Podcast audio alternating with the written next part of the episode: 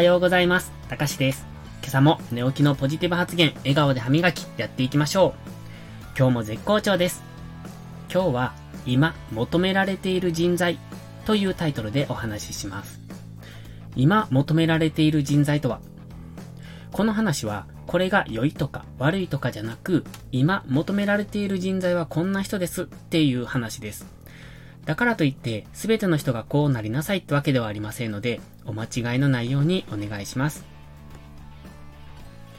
もし、あなたが指示されたことすらできない人なら問題外ですが、言われたことをそのままする人だとしたら、もう一歩踏み込んで物事を考えた方がいいです。つまり、1言われたことを1するのではなく、それ以上の結果を返す。これが今求められている人材です。今というより以前から求められていた人材なんでしょうが、最近になって顕著に表面化してきたってだけですね。そもそも出店すれば勝手にお客さんが来てくれる。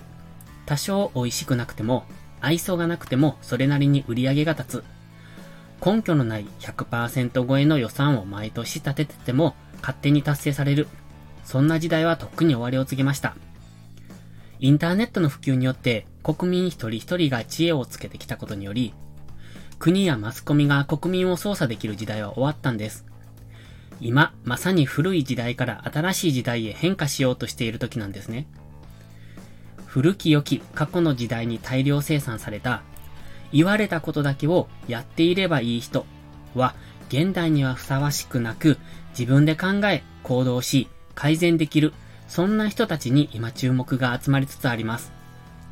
つまり、言われたことだけをやっている人じゃなく、それ以上のことをやってくれる人、期待以上の結果を返してくれる人が急激に求められています。だってそうでしょ？コロナ禍では3密を避けようとか言って客席が大幅に減らされ、そもそも営業自体を制限されたお店がどうやって生き残るのか？国からの多少の保障で本当にやっていけるのか？それによって働き場所のなくなった人たちはわずかな保障で生き延びられるのか？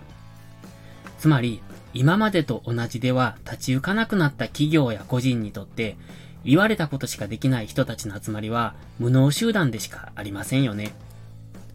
新しいことを提案し、実行し、改善、そしてまた実行する。今まであった道ではなく自分で道を切り開く能力が今求められているってことです。そしてそんな中、飲食店ではドライブスルーの一人勝ちでしたね。この辺は田舎なので、車で買い物に出かけ、乗ったまま買うことができるドライブスルーが大変人気でした。おそらく繁華街に行けばテイクアウトの一人勝ちだったでしょう。そして今までテイクアウトをしていなかったお店がこぞってテイクアウトを打ち出した。ただ、それが正しいかどうかも不透明の状態でみんなが挑戦していたんです。挑戦する先に突破口を見出して一つの手段として取り入れる。これが正しかったかどうかは後にしかわかりません。やってみて成功すればラッキーですし、立地によってはダメな場合もあるでしょう。それでも何もしないよりはマシです。ただ、何の計画性もなく無謀にするのは違いますが、戦略を立ててした結果の失敗なら何も無駄はありません。その方法がダメだったというデータが取れるからです。でも、古き良き時代に大量生産された人たちは、こういった新しい挑戦を嫌います。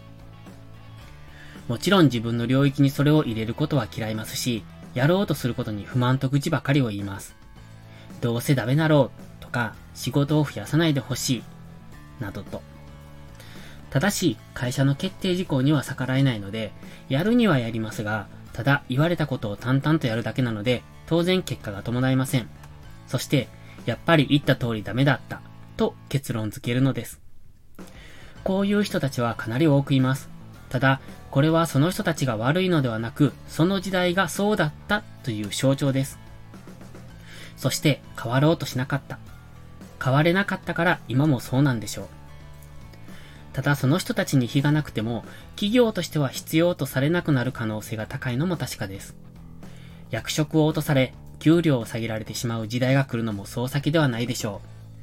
う。だからその前にも求められる人材に自分から変わることが大切です。言われたこと以上の結果を出すためには頭の良し悪しは関係ありません。その物事をどれだけ深く理解しているか、また、それに付随することまで理解しているかがポイントです。物事は深く知ろうとすると、それと関係のあるものまで自然と知っていくことになります。1、言われたことを1しかできないのは、物事を深く理解していない証拠です。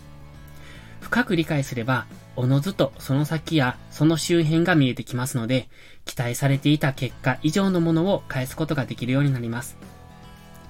いかがでしょうか？抽象的な言い方で分かりにくかったかもしれませんが、まずは何にでもやる気を持って取り組むこと、そして相手に期待以上の結果を返そうとする心構えが大切ですね。それでは、いいことから始めよう。今日も元気よくいってらっしゃい。